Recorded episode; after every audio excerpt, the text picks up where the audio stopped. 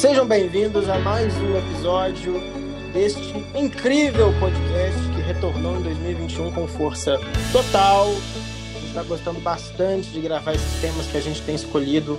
A inspiração, que é a palavra que rege essa temporada, nos trouxe convidados incríveis e hoje não é diferente. Hoje nós temos mais uma pessoa aqui que, com certeza, quando você cruzar com a história dela, certamente você vai poder tirar muitos pontos inspiracionais para a sua vida. Mas antes de mais nada, boa noite, bom dia, boa tarde aos meus dois conterrâneos de Belo Horizonte, Henrique e André. Boa noite, boa noite gente. Catuxa. Gracinha, eles já falam em coro, eles falam juntos. Você que está ouvindo, mande energias positivas. Henrique está convidado e ele Estou precisa se recuperar rápido. Amém, Mas já está tudo gente. bem, né, Henrique? Tudo certo, tranquilo. Passei por essa. Muito bem. Forças. Bom, é, como eu disse, né, o tema dessa temporada é inspiração. E a gente já teve aqui episódios bem, bem legais. Né? A gente teve a Núbia, com um episódio muito legal que a gente falou sobre diversos pontos importantes. Eu acredito que o episódio de hoje a gente vai conseguir aprofundar no mesmo nível do que a gente fez com a Núbia, porque a convidada tem uma tem um vasto conhecimento aqui para trazer para a gente. E repito, essa temporada a gente se dedicou a pegar histórias com outros olhares para além do meu e do André. Né? Vocês podem, quem acompanhou o podcast nas temporadas passadas viu que tudo que a gente falava, ou quase tudo, era acerca do nosso recorte, era acerca da nossa vivência, das nossas bolhas. E nessa temporada a gente está querendo pisar em chão que a gente nunca pisou, olhar com olhos que a gente nunca olhou. Então hoje a gente tem a Clara Tanuri. Eu espero ter pronunciado o sobrenome certo, eu sempre erro a entonação da, da, das palavras. Espero que eu falei Clara Tanuri certo. Clara, muito, muito bem-vinda. Obrigada, e aí, gente? Falou certíssimo, Clara Tanuri. É um prazer estar aqui com vocês. Clara, um pouquinho para o nosso, nosso ouvinte se familiarizar, que ele está puxando a cadeira para sentar agora. Quem é Clara Tanuri? Clara Tanuri sou eu, neném. Eu sou cantora, sou artista, sou designer, sou. A gente precisa fazer um exercício para te falar nossa profissão, quando a gente vai contar quem que a gente é, né? Eu sou é, uma entusiasta aí da arte, da moda, do design, é, mãe de gatos, é, carnavalesca, é, bissexual, mulher feminista, tenho 26 anos. E tô aí na cena pop de Belo Horizonte, cantando, empoderando as mulheres, lutando pelos direitos dos LGBTI+, e acho que é isso. Pouca coisa, né, gente? Maravilhosa, né? Isso é o currículo, Aqui meu amor. Encerro, acho que a gente, o, o episódio está pronto. Pode mandar para edição. é, Clara, no comecinho aí da sua linda biografia, você usou uma palavra que, que já rege aqui a primeira parte da nossa conversa. Você disse que você é uma artista. E eu vos pergunto, quando que a arte se apresentou para você? Não, a arte eu nem sei se ela, quando foi que ela se apresentou, acho que ela sempre esteve muito presente, assim.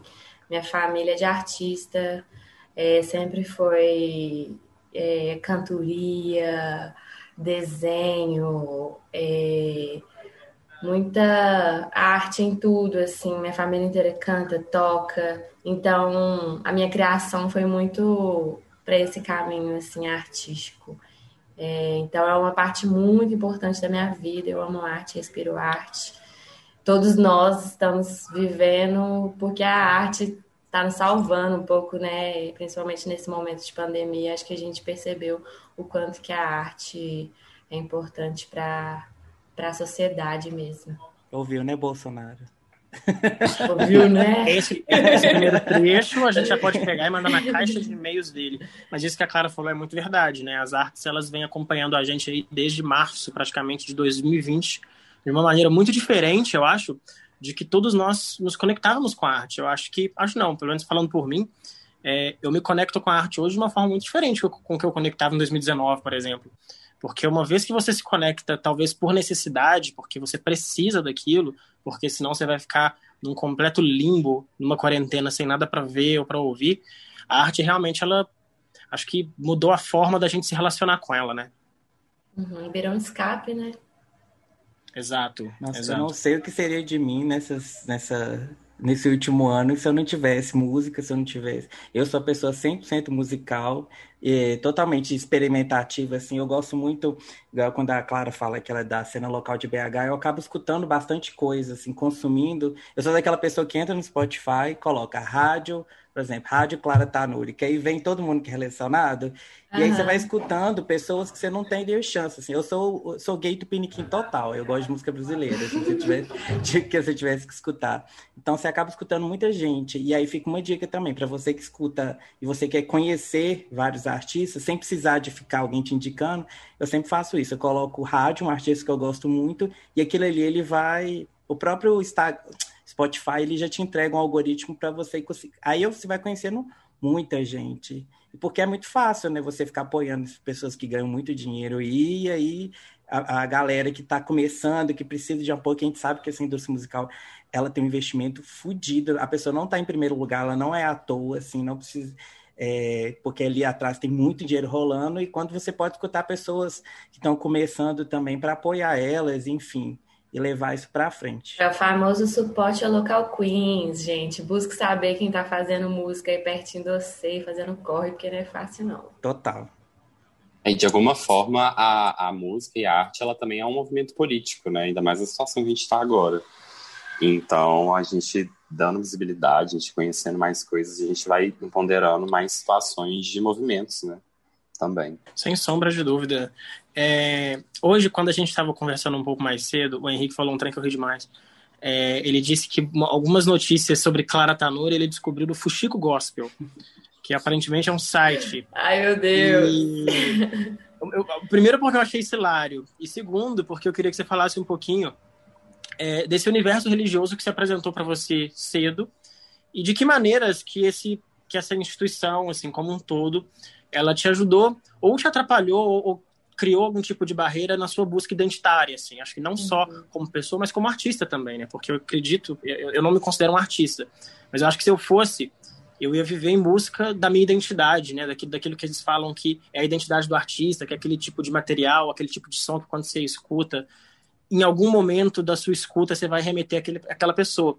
E como você teve um berço, talvez, talvez, talvez não, artístico muito cedo, em razão da, da, da música gospel, como que esse, esse seio dessa instituição favoreceu a sua caminhada na arte? Assim? Você encontrou muita dificuldade, muito muro? Se a arte foi, talvez, é, um trampolim para isso, né? essa, essa busca pelo seu som, pela sua verdade? Fala um pouquinho sobre isso para gente. É, o, o lado bom foi, foi ter esse contato com a arte desde cedo, né?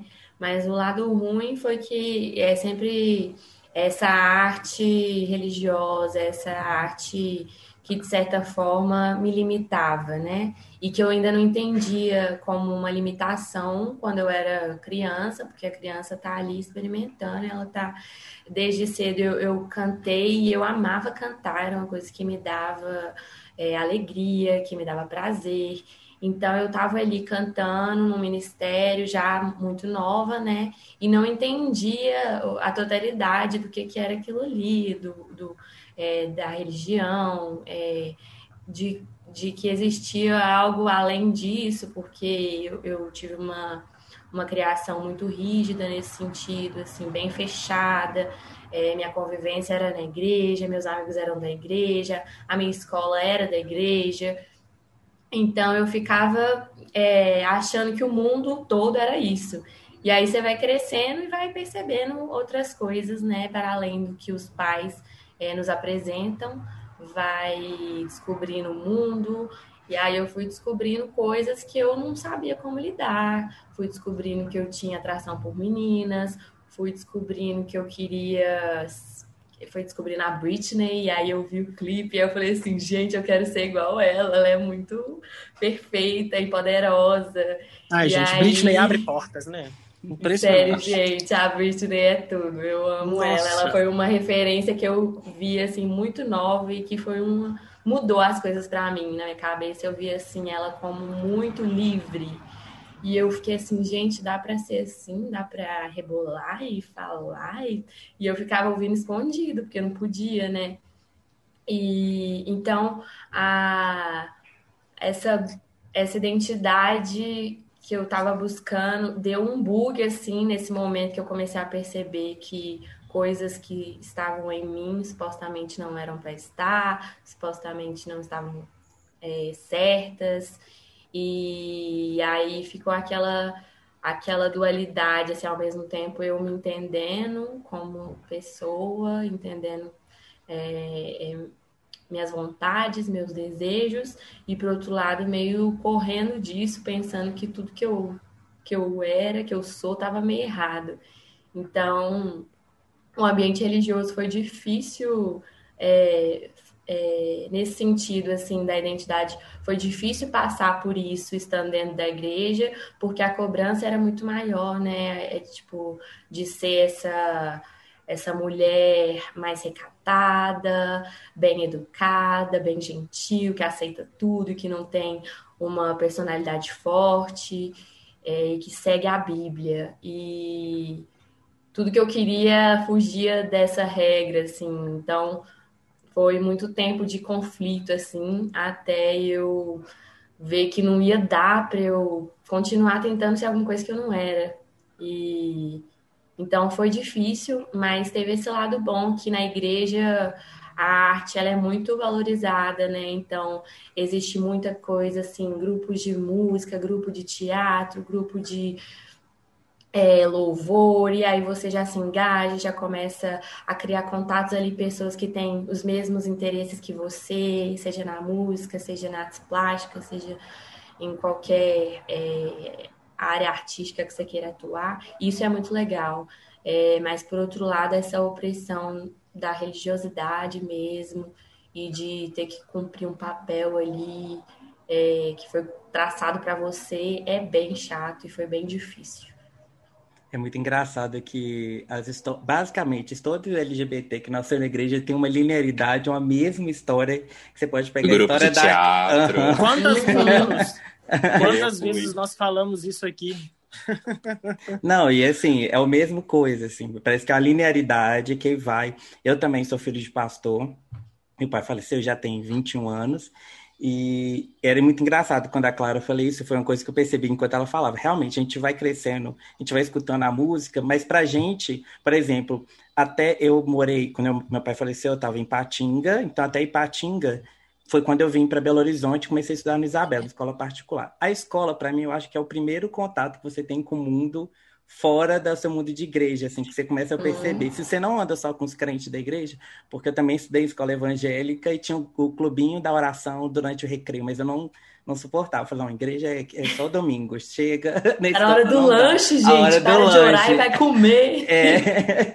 E aí, então, o povo se cerca nisso. Aí você tinha que andar com os crentes na escola, porque e isso é muito engraçado, e foi uma coisa que eu comecei a me questionar quando eu comecei a ter esse contato. A minha diva, eu não cheguei a ter uma gay diva, assim, mas eu lembro que eu vi os DVDs da Beyoncé, eu ficava, puta que pariu, olha isso, olha e, e sai. Eu, eu, lembro de um DVD dela descendo a escada e eu vendo aquele negócio, tipo assim, eu assisti o DVD dez vezes e não entendia por que, que eu achava. Porque até então eu só escutava o 107 FM, que eram as músicas só, só colocava isso na rádio, eu não tinha outra referência. Por isso que eu falo que eu perdi, até os anos 2000 e pouquinho, eu perdi toda a minha referência de cultura pop. E aí eu fui ser tardio, assim.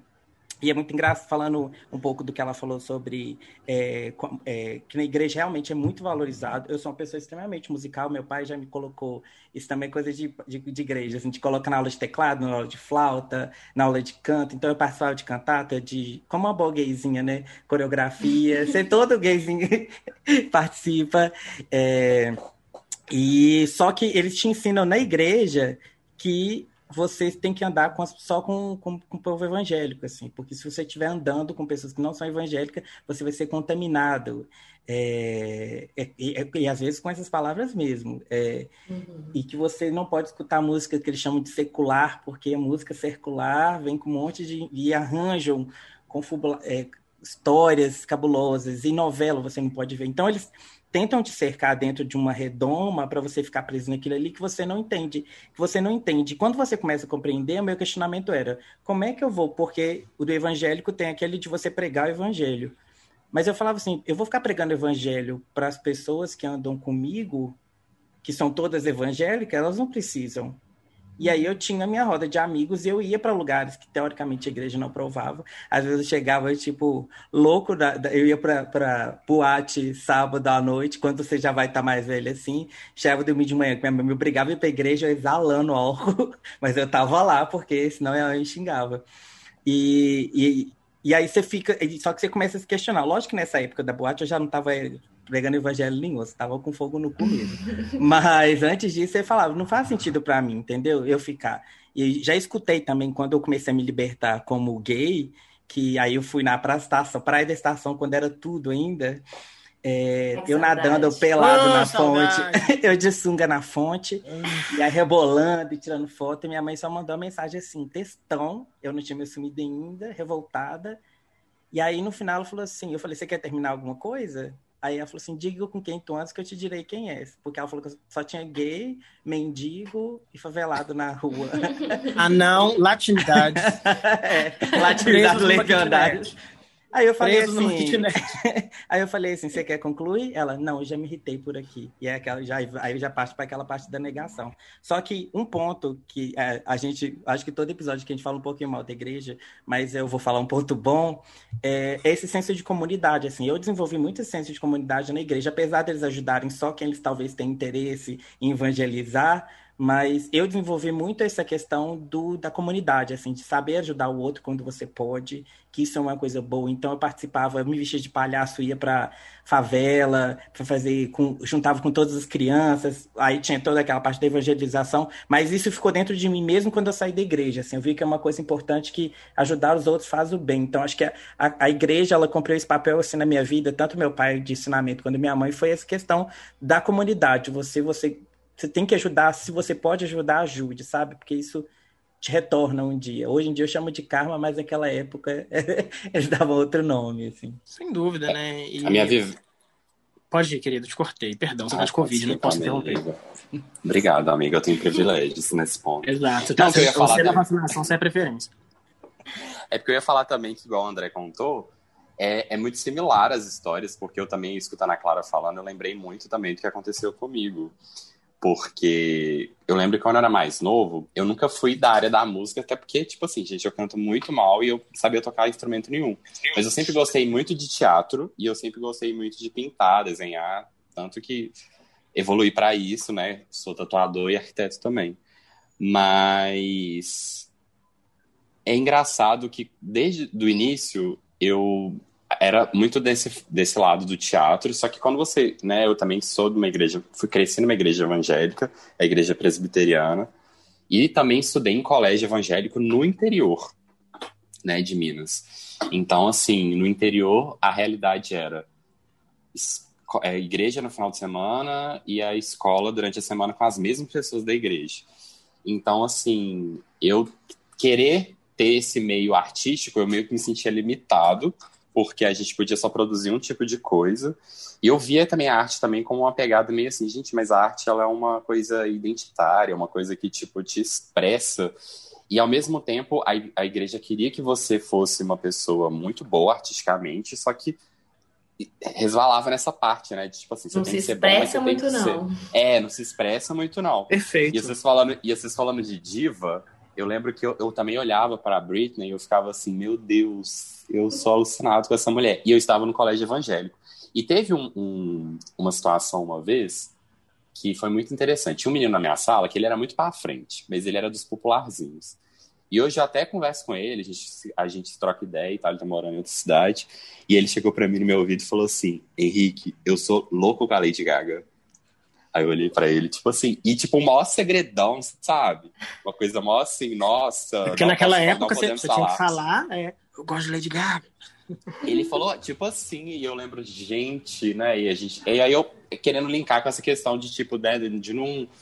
desse negócio de não poder escutar outras coisas, né? E da gente ter que ser mais limitado para essa área gospel, para essa área né? Só naquele núcleo ali.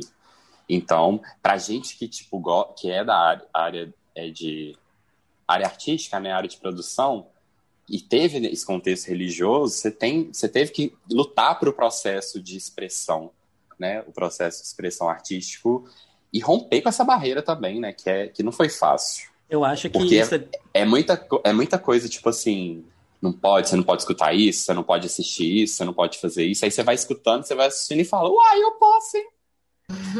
É engraçado. Não é que dá pra Eu vejo isso no trabalho da Clara, assim. Não sei se eu tô fazendo análise, mas eu conheço a Clara. Tem do... Ainda o nome da Clara tava no meu WhatsApp de, de Jute ainda, que era do grupo da Jujute, que ela participou e a gente se conheceu. Amamos Jujute. mas é, eu acho que tanto que. Não sei se foi o primeiro, mas foi o primeiro que eu conheci, que foi o Chora Boy, é, uhum. Parece que era, era porque o que, que eu acho que essa história nossa se bate e também vai se bater nesse ponto. Quando a gente fica preso nesse limbo de criatividade, bloqueado e tudo mais, nessa construção de identidade, quando a gente explode, a gente explode de uma vez só. E aí eu acho que a Clara veio com, depois assistam clipes, The Stream, esse e todos os outros. Quando você é, quando a gente se liberta, eu tenho várias tatuagens sobre liberdade, assim. Você quer extravasar aquilo muito forte. E eu acho que isso trouxe uma identidade muito forte para o trabalho da Clara, assim.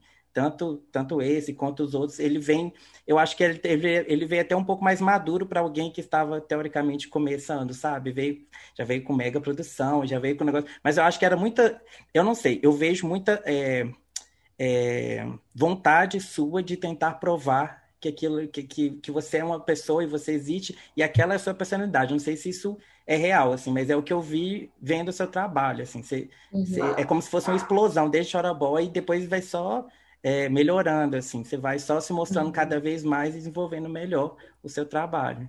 Foi engraçado que o meu processo, assim, eu com uns 14 anos, 15, comecei a tocar violão, comecei a compor, e e eu só escrevi umas musiquinhas de amor, assim, bem aguinha com açúcar, Manu Gavassi, assim. Bem Ana Vitória. E... bem Ana Vitória. E aí, e aí minha mãe cortou, assim, eram umas músicas tão besta, tão assim, que hoje em dia eu até fico brincando assim, nossa, ainda bem que minha mãe me cortou, porque se eu tivesse começado a minha carreira daquele jeito, não ia dar. Porque ela cortou e falou, você tem que escrever para Deus, você tem que falar de Deus. E aquilo foi um conflito muito grande, porque é isso da gente querer expor nossa arte, mas eu não conseguia escrever uma coisa para Deus, eu não tava, tipo assim, não era o que eu, o que eu fui feita para fazer, né? Tipo, pode ter pessoas que, que se realizem assim. Eu nasci para cantar, que é para chorar boy, para fazer boy chorar, e para empoderar as mulheres, e jogação, e, e até eu perceber que era isso que eu queria, é, a gente passa por um processo aí de, de muita frustração, de muita, é, tipo, de, de se indagar muito, né? O que está acontecendo? Será que eu estou errado? Será que, que tem alguma maneira que eu possa seguir nesse outro caminho aqui que eles estão falando que é melhor para mim?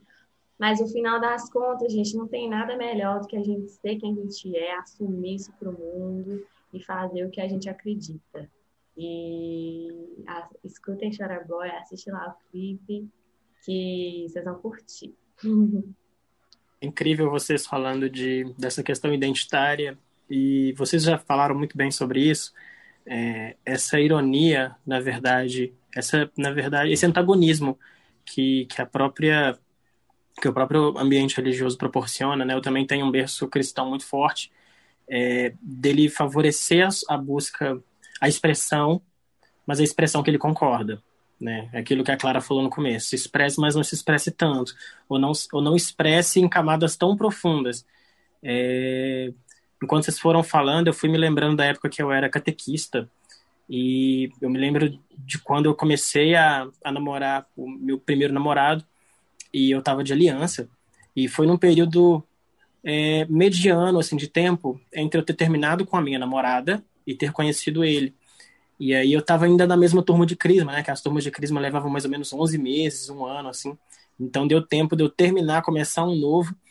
E aí meus alunos é, questionando, essa aliança é de quem? Essa aliança é de quem? Quem está namorando com quem? Traz ela aqui. E aí eu lembro que, tipo assim, É, Traz ela aqui. Traz ela aqui. Jesus. Você quer que eu traga quem? A moça que me vendeu? Aliás? Quer que eu traga a vendedora? É. E os meus, os meus alunos perguntando, e eu assim, caramba, é, por mais que eu saiba que eu não tô fazendo nada de errado, se eu falar, ele vai comentar com o papai, vai comentar com a mamãe, aí depois a mamãe vai bater na porta da igreja, como, como foi que aconteceu, né? É, deles descobrirem que o catequista é gay. E foi essa, inclusive, essa, inclusive, foi a razão do, do, do meu abandono, não meu abandono, mas um convite formal para se retirar.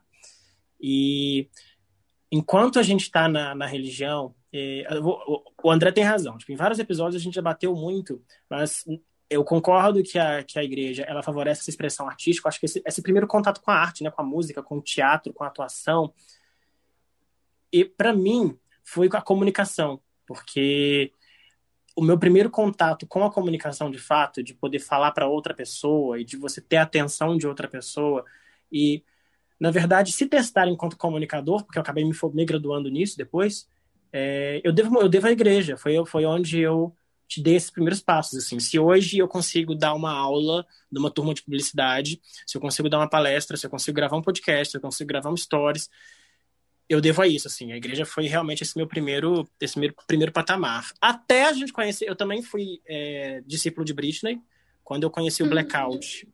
A, a minha vida deu um blackout também. E aí foi quando eu, eu virei a página.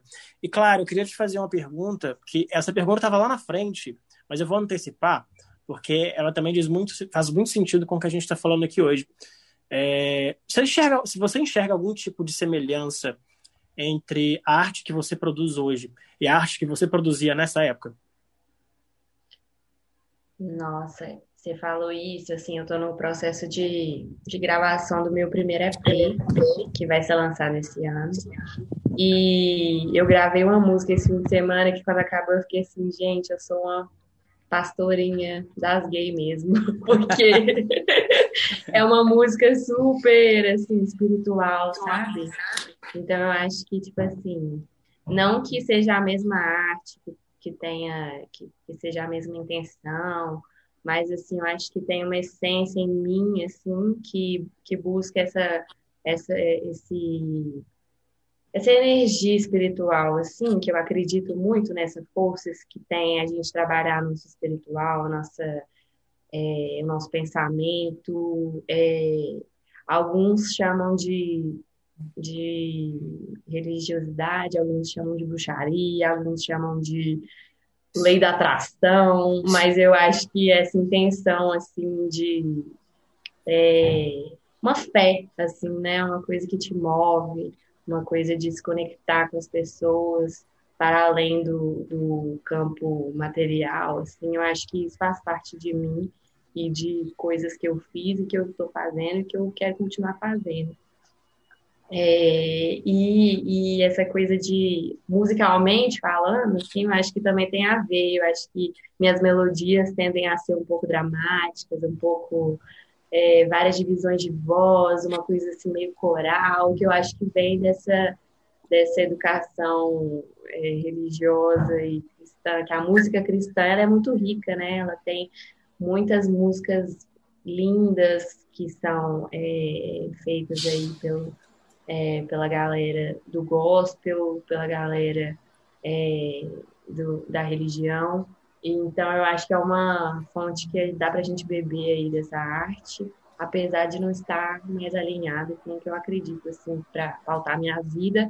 Mas eu acho que tem a ver, sim. Eu acho que ainda que viram traços do, da minha trajetória aí na música gospel, pelo que vem para frente aí para os próximos lançamentos, que eu estou ansiosa para que vocês escutem, porque está muito massa. Eu acho muito. Eu estava escutando a Clara falar isso. Eu tive contato com esse assunto de sobre influência religiosa na música. Foi porque eu sou uma Ana Vitória, né? Tô zoando, mas eu escuto muito Ana Vitória e estava assistindo uma entrevista delas sobre influência das músicas de outros artistas na, né, na música dela.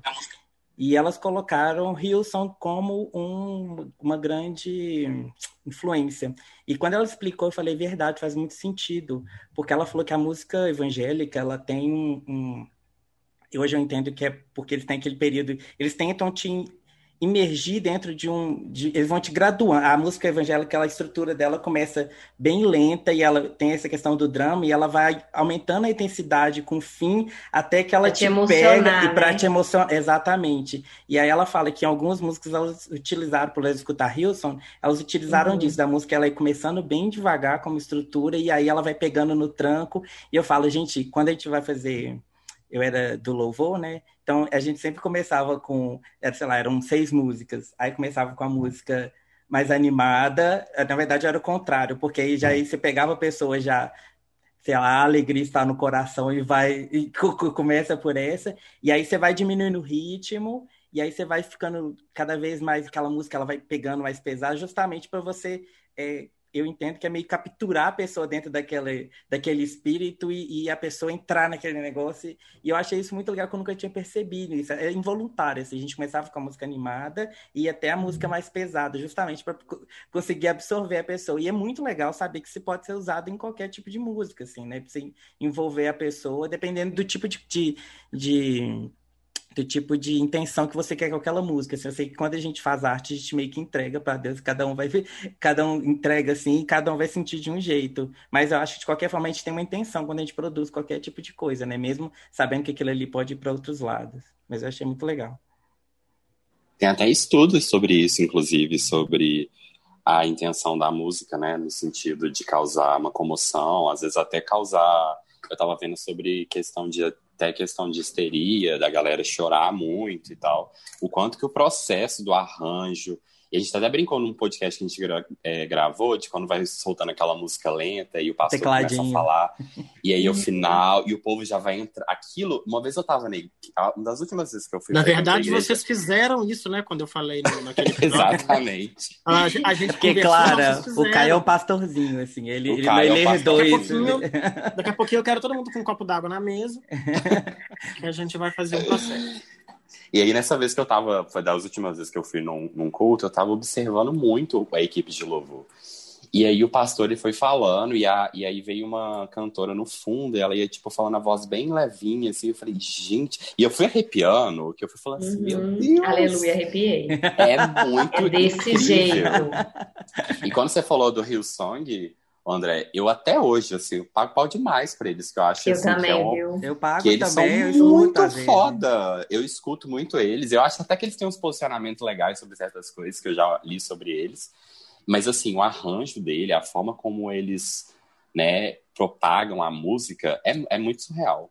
Hoje em dia que eu tenho uma cantora também gospel que eu escuto, que, eu, que ela às vezes vai para esse lado, que acho que é a Priscila Alcântara também. Ela tem Perfeita. uma. Ela tem um jeitinho bem assim. Eu gosto muito dela também. Ela, ela, ela foi um posicionamento um pouco mais fora da caixinha, né? Ela faz uma música que é... não é tão. Que não é tão gospel, mas fala também, né? Ela tenta passar a mensagem dela. de outra forma, né? Na verdade. Uhum. É. Ela já é naquela formulazinha, né? Exatamente. Da música gospel, falando necessariamente as coisas que estão ali na Bíblia. Parece que é mais uhum. as experiências dela, o que ela sente, como é a relação dela com Deus, com o mundo. É engraçado que essa, essa conexão que a música que a, a, música ela desbloqueia, ela vai em lugares pra gente, parece que ela vai pegando as fechaduras que a gente tem e vai, e vai destravando, assim, e de repente parece que ela te desnudou, porque você começa a, a chorar e às vezes você não sabe nem por que, você está chorando, você se arrepia e não sabe nem por que da razão você está arrepiando. Eu lembro de, de, duas situações. A primeira, na hora que o André disse que ele é muito fã de Ana Vitória, eu conheci a Ana Vitória deve ter um ano, mais ou menos, só. E eu lembro que a minha, a minha conexão com a Ana Vitória aconteceu num show que eu fui e eu nunca tinha escutado nada a respeito de Ana Vitória. E uma hora elas cantaram uma música chamada Calendário. E eu fiquei, assim, completamente extasiado quando eu vi. E a, a música tem essa, esse, esse, esse arranjo meio que explosivo, assim, ela vai crescendo. E esses dias eu tava vindo pro dentista, elas lançaram um álbum novo agora, né? E tem uma música chamada Explodir no álbum, que ela começa bem calminha e a música de fato explode no final. Essa música, ela fala que, é que inspiração é do Hilson, inclusive. Que pois começa é. devagarzinho e vai Não a... Pois é. Não à toa eu achei a melhor música do álbum. Ela é incrível e ela, ela realmente, assim, na hora que eu reparei, eu falei, caramba, deixa eu voltar essa música de novo. Porque eu acho que esse tipo de música é, para o sentimento que ela provoca, ela acaba muito rápido. Então eu tô, eu tô sempre voltando, assim. E no que, no, no, que tange a música gospel, assim, eu tenho playlist de música gospel, eu, eu, gosto de ouvir quando eu quero ficar calmo. Quando eu, quando eu me sinto ansioso demais, eu coloco. Eu tenho, tipo, Anjos Anjo de Resgate é minha bandinha do coração, Anjos de Resgate e Rosa de Saron. Que são duas, duas bandas que eu ouvia muito, assim, no meu período enquanto catequista. E aí, tipo, é, essas são as coisas legais, sabe? Que eu acho que a gente consegue levar da, da instituição religiosa, assim. Não só essa prática de amor, que é, o, que é aquilo que o André falou no começo, né? Que lá dentro é muito fácil você abraçar todo mundo, você amar todo mundo. Quem precisa de amor, quem precisa de abraço, tá da porta para fora. E outra coisa que, além disso, na verdade, que você consegue trazer, eu acho que é exatamente esses contatos assim com a música, com a arte. Não estou dizendo que você precisa é, continuar ouvindo música gospel, mas assim ter essa conexão, sabe? Eu acho que visceral ou espiritual ou é, chame do que quiser, mas essa conexão de, de, de, você conseguir se conectar com a arte de alguma forma é muito bonito, porque é uma coisa que você pode reparar. Essa galera que está dentro de igreja fazendo teatro, fazendo música, eles fazem numa alegria aquele trem. Tipo assim, eu lembro que quando eu fazia teatro de Paixão de Cristo, gente, era assim, uma das coisas mais divertidas, porque todo mundo. Você vai ser o Zezinho que vai dar chibatada em Jesus que tá carregando. O cara pega o personagem e ele, ele para ele é o DiCaprio. Para ele é a Fernanda Montenegro aquilo ali. E faz numa alegria, e faz numa satisfação. Os grupos de dança, sabe? A gente ia na frente da igreja e dançava, não tinha vergonha nenhuma. É, essas, esses desbloqueios que a arte traz, eu acho incríveis, assim. E eu te perguntei essa, essa acho que essa paridade, assim, do trabalho que você fazia antes, do trabalho agora, porque eu acho que é legal demais você tocar alguém com esse tipo de coisa, sabe? É legal você conseguir acessar as pessoas por esse tipo de caminho. Bom, dando aqui uma leve sequência no episódio, é, a sua busca identitária, ela certamente te trouxe uma, uma maturidade muito grande, né, Clara? E acho que maximizou suas potências, né, enquanto pessoa, enquanto mulher. E hoje você tem um projeto que ampara mulheres que estão ou saíram de situações abusivas, de relacionamentos abusivos. A primeira pergunta, e assim, particularmente é um assunto que nós três aqui adoramos, assim, relacionamento abusivo é, de vez em quando cai igual folha, cai. É igual a igreja, de né? Pinta de todo vez em quando. É de vez em quando não, quase todo episódio. Você não tá falando do padre, tá falando do abusador. É sempre um outro. E a minha pergunta é como que é, esse projeto, ele amadureceu, como é que esse projeto se amadureceu para você e se ele foi reforçado por experiência pessoal sua? É, na verdade, esse projeto ele não é meu, assim. É, eu não sou a idealizadora, né? Eu me sinto um pouco dona, porque é um projeto que eu estou desde do, do, dia zero, do dia um. Então, é, e é um projeto que eu acredito muito. Mas ele foi idealizado pela Poia Abreu, minha amiga psicóloga, e ela, por trabalhar né, com, é, na clínica terapêutica, ela é, teve muito, tem muito contato com muitos casos de relacionamento abusivo e se espe especializou no assunto e teve a ideia de começar Não Era Amor para a gente poder conscientizar, porque a gente percebeu que é, é um assunto que para a gente pode parecer batido, mas que tem muita gente que vive no abuso e não sabe, principalmente mulheres, né?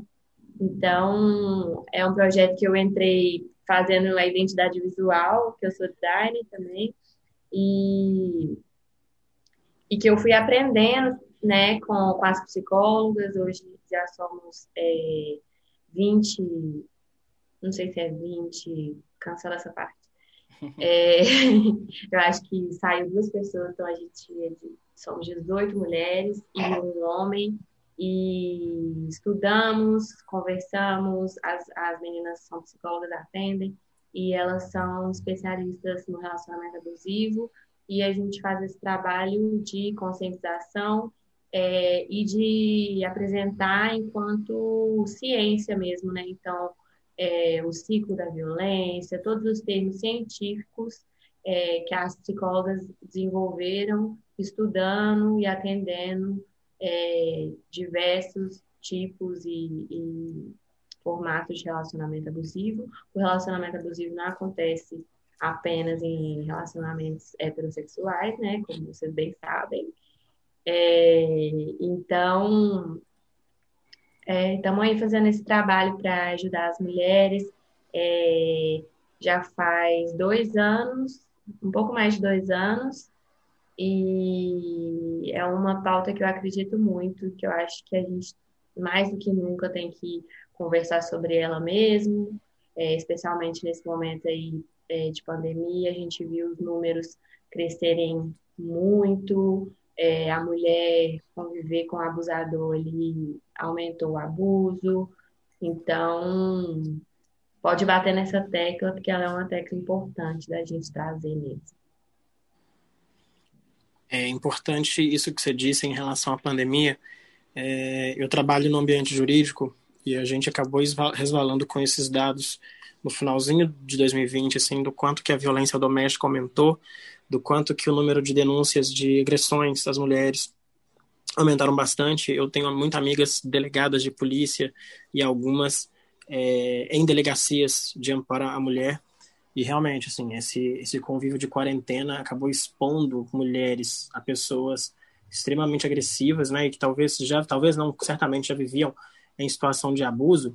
É, e assim, os meninos sabem, né, tipo, do quanto que, que essa pauta é tocante pra gente, para nós três, assim, a gente sempre acaba resvalando, porque é quase que um, um exercício diário, assim, a gente te, te, acordar e dormir com essa responsabilidade perante aquilo que a gente provoca no outro.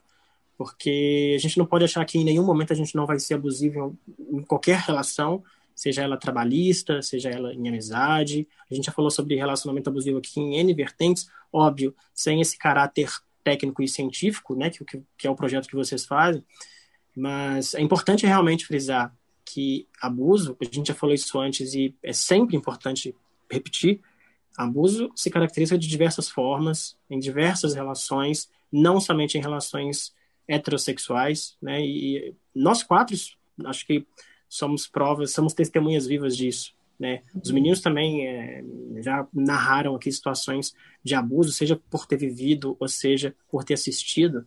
E é importante né, é, ter um projeto sobre isso. O nome do projeto é Não Era Amor, correto?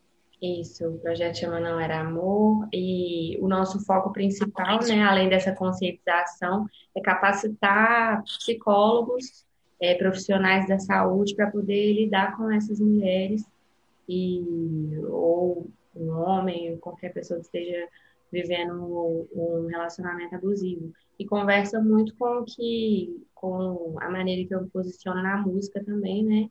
Que chora boy não é só porque eu quero fazer os boys chorar à toa. Era um boy que foi abusivo, um boy que não fez bem, que era tóxico, era uma relação que eu sabia que não era boa. Então, é falar nesse tom assim leve de brincadeira sobre algo que é muito sério que muitas mulheres passam a vida inteira, 50 anos dentro de uma relação abusiva, e o quanto isso muda a personalidade, a identidade, o, o quanto isso interfere na autoestima. Então, são várias camadas, assim, de, de problema, é, são vários tipos de abuso, né? A gente fala de vários tipos de abuso, não é só físico, existe um abuso psicológico, existe abuso financeiro, existe abuso patrimonial, então, eu acho que quanto mais a gente falar sobre isso, é, sobre as informações, né? Será que as pessoas sabem que existem, existe tanto tipo de abuso? Quem não sabe está aí sofrendo um abuso psicológico, achando, ah, não é nada demais, é só um, uma situação ali. É o jeito da pessoa. É, só porque não me bateu, ah, mas nem encostou em mim, não aconteceu existe outro tipo de abuso e são feridas na alma, né? Então, não dá para a gente minimizar esses outros tipos de abuso e a gente precisa conversar sobre eles e combatê-los. O que eu acho legal desse projeto, até quando eu vi, a, eu lembro quando a Clara começou a postar, assim, mais como designer mesmo, e hoje vendo, até eu entrei, eu não tive, eu, eu sigo a página tem muito tempo, mas não aparece para mim pelo algoritmo. Mas fazendo uma ligação, vi que ele cresceu muito, inclusive, mas fazendo uma ligação com o que a gente falou lá atrás, é, eu, eu, o que eu achei mais legal de tudo que tem muitas pessoas que estão no seu Instagram por pura curiosidade, para saber uhum. quem é aquela Clara pequena e quem é a Clara hoje. E muitas estão ali só para criticar, tem uns que estão só para acompanhar o pessoal do Fichico Gospel, inclusive. Mas, mas o que eu acho legal desse, dessa questão da Clara estar nesse falar disso é que ela vai tocar uma bolha que é muito difícil de entrar com esse assunto, porque esse assunto ele não é falado dentro da igreja, por exemplo. A gente discute relacionamento abusivo dentro da igreja e para mim tinha que ser o primeiro lugar que a gente tinha que discutir. Assim como a gente já conversou sobre assuntos sobre racismo, sobre, enfim, LGBT, LGBTfobia, sobre todos esses assuntos que deveriam ser pauta e não entram. Só que essa bolha é muito difícil de, de, de entrar justamente por isso, que a gente já falou, é um, um povo que se cerca, se cerca do assunto, então já uhum. temos aquele negócio da internet que só, só entrega um algoritmo para ele, aí a partir do momento que a pessoa entra lá, nem que seja de curiosidade pela vida da Clara, ela pode começar a ter um contato com esse assunto. Por isso que eu achei que é um. É, a, a, Clara é meio que uma agulha numa bolha que é muito difícil de entrar. E aí ela sempre posta sobre feedbacks de pessoas que, tipo, ah, obrigado por isso, obrigado por aquilo. Acredito que seja uma realização também quando você consegue, escuta outras pessoas que você tocou elas através de ações suas que às vezes são espontâneas, porque é justamente isso, de você conseguir furar a bolha é, sem precisar de fazer só só, só com sua vida, assim. Mesmo que a pessoa seja meio sem querer, assim. E dentro da igreja isso é muito forte, né? É uma questão muito forte, porque as mulheres elas, elas são ensinadas a aguentar o abuso, a se calar, a baixar a cabeça. E se o marido te bate, ore por ele. Então é uma situação muito preocupante. Existem dados, não lembro de onde, mas que, de, que diz respeito a esse ao número de abusos dentro da igreja. A mulher evangélica ela é muito abusada. E é justamente por causa dessa mentalidade, que é retrógrada, né, de falar, fique aí no abuso. Que, é, que líder religioso, será que Jesus falaria para alguém que fique no abuso? Eu, o, o Jesus de amor que a gente aprende, né, de compaixão, o Jesus que, que olhou para a prostituta, jamais mandaria uma mulher ficar no abuso. Então, é, é muito. É, eu fico muito feliz de poder provocar essa discussão, porque eu sinto que é uma discussão que precisava estar sendo feita dentro das igrejas e não está sendo. Sem dúvida, né? E a gente não pode esquecer que a igreja reproduz uma estrutura machista, assim, quase que totalitária. Porque não é e pautada, que. Né? É, não, é, não é que só a mulher tem que ficar no abuso. Você também não pode se voltar contra o homem. Assim, as atitudes do homem dentro da igreja são incontestáveis. O homem é porque... o cabeça, né? Exato, exato. O homem é a cabeça, o homem é o provedor. Né? Até porque em muitas instituições religiosas a mulher é impedida de trabalhar. Então ela também tem esse tem tolhido esse direito à independência financeira, né? Acho que entra também nesse abuso financeiro, né, que você falou anteriormente. Sim. E as atitudes do homem não são questionadas, assim. Né? Se questiona mais, talvez, se julga mais a mulher que quer separar, né? E assim, por exemplo, dando um exemplo da, da, da instituição católica, divórcio é, parece que está dando um tapa na cara de Jesus. Parece uhum. que você está uhum. pegando o sacramento do matrimônio rasgando e pisando, e parece que assim, está pisando na goela do Papa. E a igreja fica o tempo todo te reforçando, não, mas aguenta. Tanto é que você sofre sanções quando você se divorcia, quando você se divorcia, né? Você não pode mais casar na igreja pelo simples fato de ter se divorciado. Então, assim, essas estruturas abusivas, elas também acabam reproduzindo estruturas externas, né, que são estrutura machista, por exemplo, dessa opressão da liberdade feminina, que assim é bizarro, sabe, em questões muito detalhistas, assim, da roupa, da roupa da mulher ser aquele tubinho de saia para baixo do joelho, você tem uma maneira de sentar, você tem uma maneira de usar o seu cabelo, você tem uma maneira de usar uma blusa, enquanto ao homem praticamente nada é exigido, absolutamente nada. bela recatada do lar, né? E aí. Nos, quando os, os relacionamentos chegam no final, a gente vê os homens saindo e casando com uma outra e seguindo a vida dele, se ele for pastor, ele continua sendo, tá tudo bem e a mulher vista nesse lugar de ah, ela falhou, né? Ela não conseguiu é, ter um relacionamento de sucesso, é, então é, é, depositado na mulher uma, um fracasso assim, né? E o homem consegue continuar a sua vida tranquilamente. É muito injusto. Exato. A mulher fracassou tá... e o homem seguiu o caminho. Sim. Eu vejo também que, dentro disso que a Clara está falando, também do projeto dela, é uma coisa que às vezes é muito difícil penetrar na questão da religião, é que quando você traz essa discussão, você não consegue discutir isso sem discutir o feminismo também, né? Uhum. E dentro da igreja existe um estigma muito negativo contra o feminismo, né? O feminismo é uma coisa do diabo e etc. Não tem como você discutir. E você não, você não discutir o relacionamento abusivo, né? No, heterossexual no caso, se você discutir a questão do feminismo. Então você tem essa dificuldade de brecha, e eu vivenciando, né, na época que eu ficava na igreja, realmente eram pautas assim que se conversavam entre quatro paredes, assim, de maneira muito só a pessoa, o pastor, né? Porque tinha que ter o pastor, a figura ali, né? E então tinha essa. tem essa barreira muito grande. Então, esse projeto é um projeto muito incrível por isso, né? E pelo fato também de você conseguir talvez de alguma forma trazer algumas pessoas desse mundo gosto de poder escutar sobre isso. Né? Eu tenho uma pergunta meio na verdade, uma pergunta vista do lado de um macho mesmo, como ou meio burra, que não sei se a Clara consegue me responder, mas enfim, fazendo conexão com o que o, o Henrique está falando. É, ele fala que, por exemplo, minha mãe eu considero uma mulher extremamente feminista, assim. Só que o feminismo hoje ele tem uma pauta, lógico que tem uns recortes, tem um feminismo negro e tal, mas é, ele tem uma pauta, e aí eu sei que se eu falar para minha mãe que, que ela é feminista, ela não. Eu? Jamais. Então, assim, eu sei que até a maioria.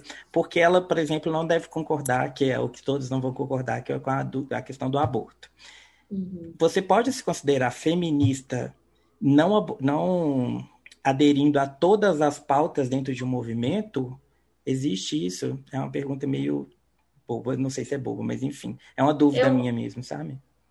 Eu, eu diria que sim. Eu uhum. penso que, assim, em qualquer movimento, eu acho que é praticamente impossível você estar 100% alinhado com tudo que está ali, porque nós somos diversos, diferentes, temos é, tipo, experiências diferentes que nos fazem enxergar as coisas de formas diferentes.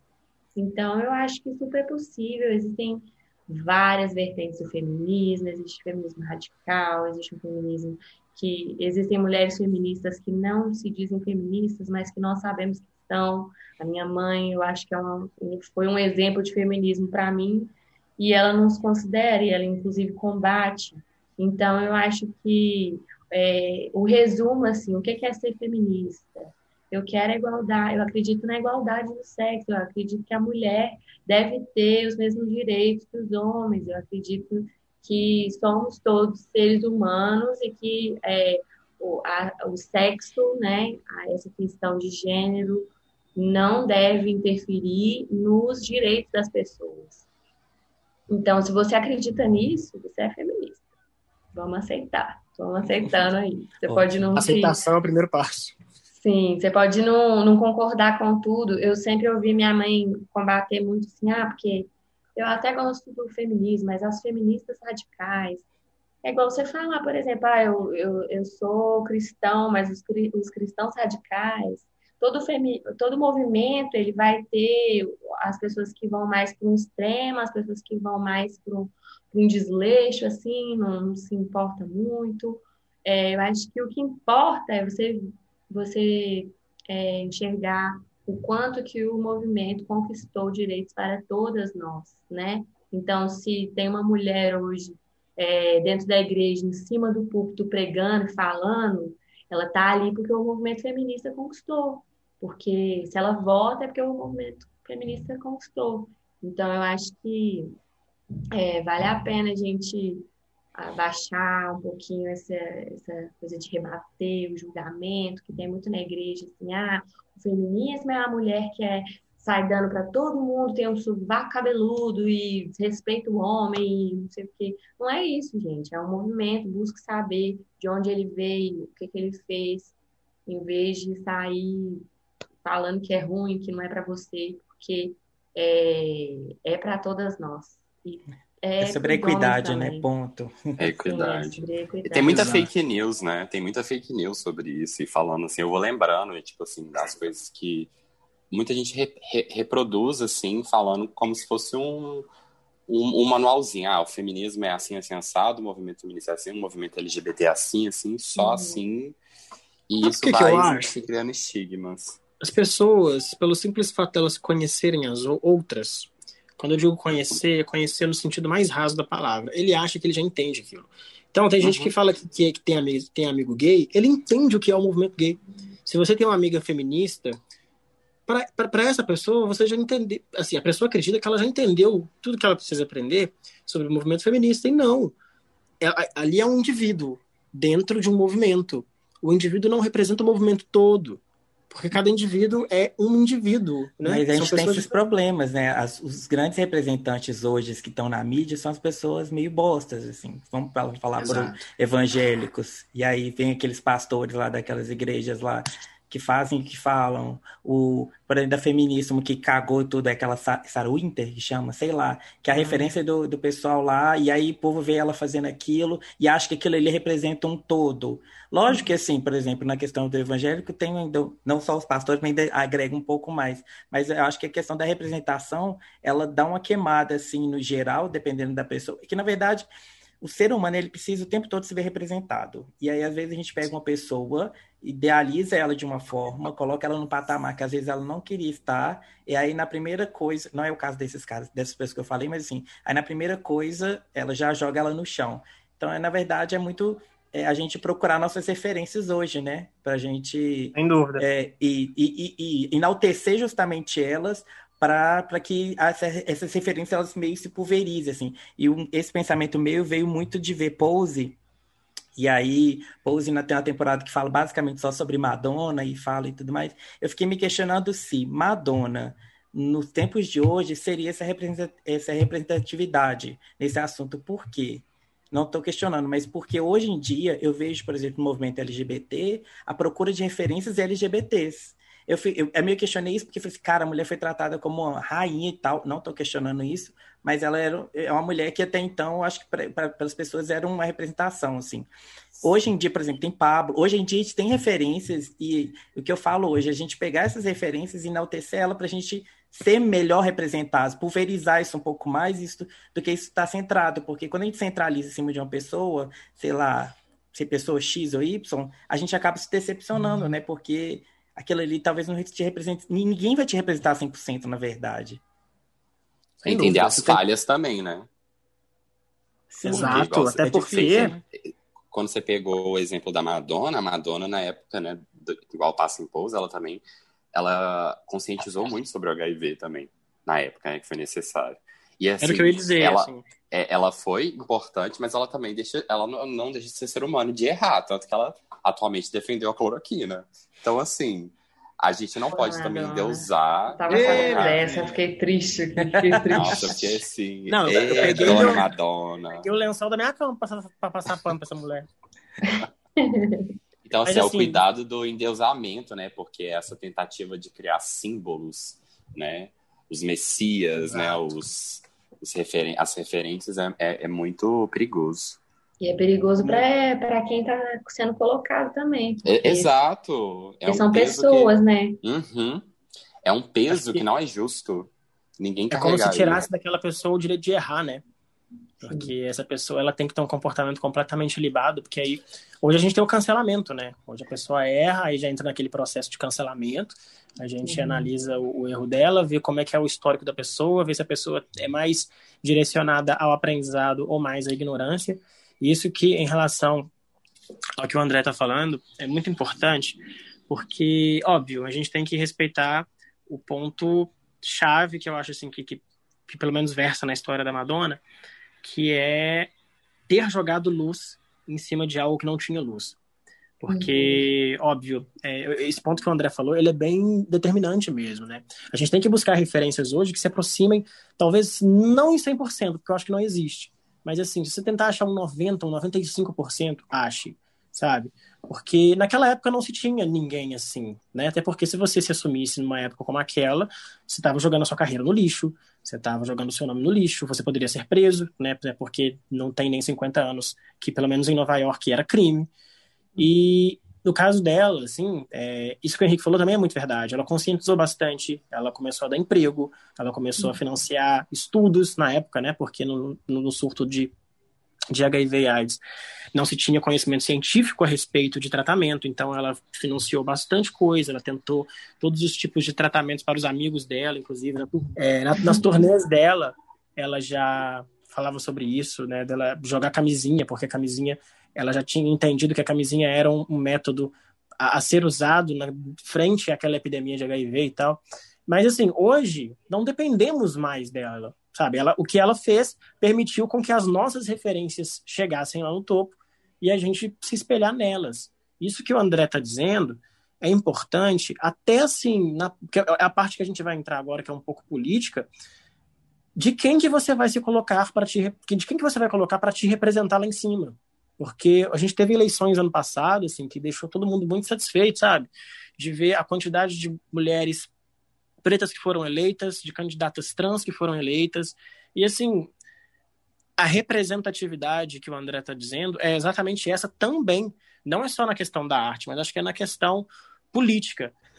Mas é aquilo até que eu tinha falado no, naquele podcast lá, o último podcast que a gente gravou, falando sobre que o governo não governa, né? Para quem que ele está governando, né? Então, ele, essas, quando a gente pega essas pautas psicossociais, a gente está também levando, muitas das vezes, para pessoas e populações em que o governo simplesmente não está interessado, né? É mimimi, que chamam, né? Eu acho que uma medida então... paliativa é, a, inclusive, é a arte, assim, fazendo com que, é. a, com que a Clara produz hoje. É, eu vejo que tem até os Desviados, que é o fã-clube da, da Clara, e a gente falou sobre é, pulver, o que eu falei sobre pulverizar as nossas referências, eu acho que a Clara hoje, até o fato de a gente trazer você hoje, Clara, é uma inspiração para essas pessoas, porque eu vejo que muita gente que saiu da igreja te vê representado ali, não só como mulher, como LGBT e com várias outras questões, como inspiração mesmo. É, e talvez o papel da arte ela tá aí, sabe? Ela tá em fazer trazer aquele acalento e dar aquele apoio. E aí a, Clara faz uma coisa que é mais incrível, é junto à arte dela ainda leva a questão do não era amor como um assunto complementar às, às letras, o que ela fala, como vivência de vida. E, e eu acho que isso é o mais legal do que você faz hoje, sabe? É você se invite inspiração para essas pessoas, que são as pessoas que, inclusive, a igreja acaba com a saúde mental junto com o governo e ficam. Hoje viver tá difícil. E a música, ela traz isso, e você não só com sua música, como pessoa e como representante de um projeto também, que é muito forte e muito bem trabalhado. Obrigada, Dé. E essa questão da saúde mental é, é, tem muito a ver também com essa questão religiosa, né? do quanto tem uma resistência do, das pessoas que estão na igreja em aceitar que a saúde mental é, a gente precisa cuidar dela não só é, se ir na igreja e orar e buscar Deus faz bem para a sua saúde mental, ótimo, continue. Mas outras, é, a gente precisa fazer outras coisas, a gente precisa de é, fazer uma terapia, a gente precisa de se abrir para conhecer é, realidades para além das que a gente vive, porque senão a gente fica ali no nosso mundinho e a gente não tem um senso de realidade, um senso de comunidade, né? E eu sinto que dentro da igreja rola muito uma demonização assim da terapia, é, dessa busca por ajuda, e aí as pessoas se afundam na depressão e não sabem por que, que isso aconteceu. E muitas vezes, ah, é, eu quando comecei, quando eu fui diagnosticada com depressão, muito nova, foi por causa de toda essa questão de, de identidade, conflito, e o tempo todo era falado para mim, ah, você não está buscando a Deus, por isso que você está depressivo. Não, gente, vamos saber separar as coisas. Uma coisa é uma coisa, outra coisa é outra coisa. Saúde mental é para todos, independente de religião. A gente precisa buscar ajuda profissional, porque é um, uma parte do seu corpo ali que está precisando. Quando você quebra o pé, quando você tem um problema aí físico, você procura o quê? Um médico que seja especialista naquele, o, o olho, aí você vai no oftalmologista. Quando você está com depressão, você tem que procurar o quê?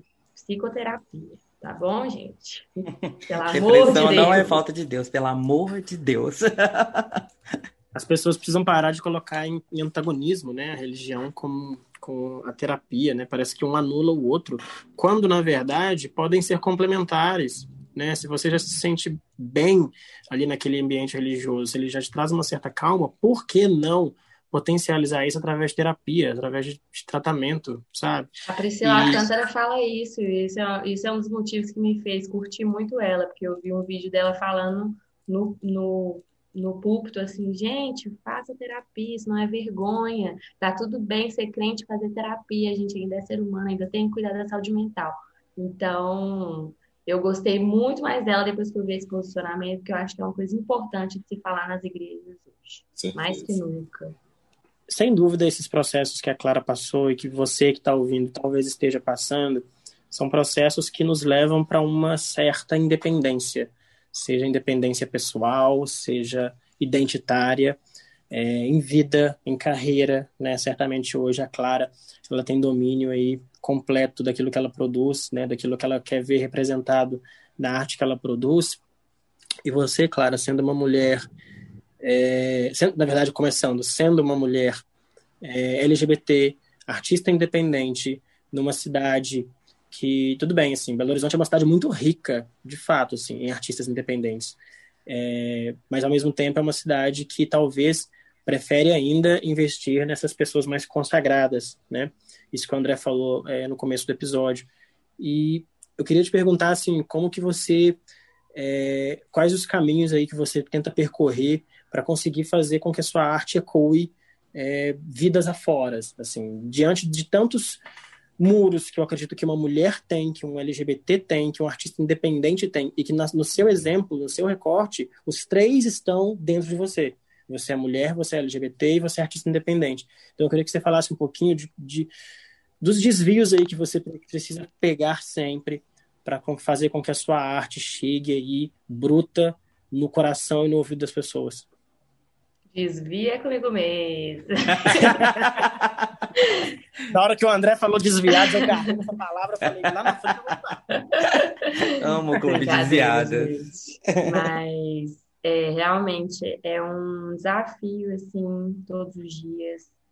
É, transmitir essa força, né? Porque eu sinto que o que eu mais desejo, assim, é transmitir força e esperança para as pessoas, que elas acreditem é, acreditem que elas pod podem ser quem elas são e podem ser transgressoras, mas mantendo uma, uma doçura, assim, não precisa brigar. Às vezes a gente, é, eu mesma, assim, no meu processo, em dado momento, eu fiquei com muita raiva, fiquei querendo bater muito de frente. E eu acho que o jeito de mudar as coisas é a gente tentando buscar um diálogo e respirar fundo e viver a nossa verdade. E, e essa coisa de querer transmitir para as pessoas certas coisas é difícil, porque às vezes você, você não está tendo nem para você mesma, né? Eu sinto que essa pandemia assim, foi um momento muito difícil para mim, de como artista, principalmente, porque eu vi todos os shows sendo, sendo cancelados, ainda não temos nenhum tipo de previsão certa, assim, de quando vamos poder voltar a trabalhar, fazendo show. É, o Spotify não paga tão bem assim, estamos aí, né? Vocês que fazem podcast sabem como que é. é no nosso caso então, não paga nada. a, gente, é, a gente é que paga. É. então é difícil, assim, você querer transmitir uma coisa que às vezes você está se sentindo fragilizado, né?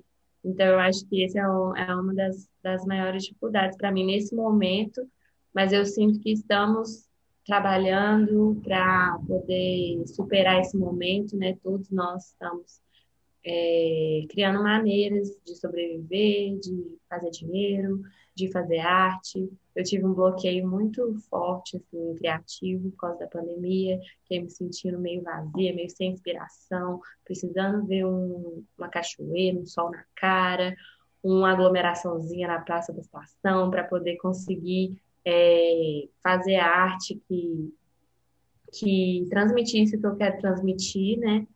É, enquanto mulher também é muito complicado, porque toda vez que que é, direitos começam a, a, ser perdidos, o direito da mulher vai ser um dos que está ali.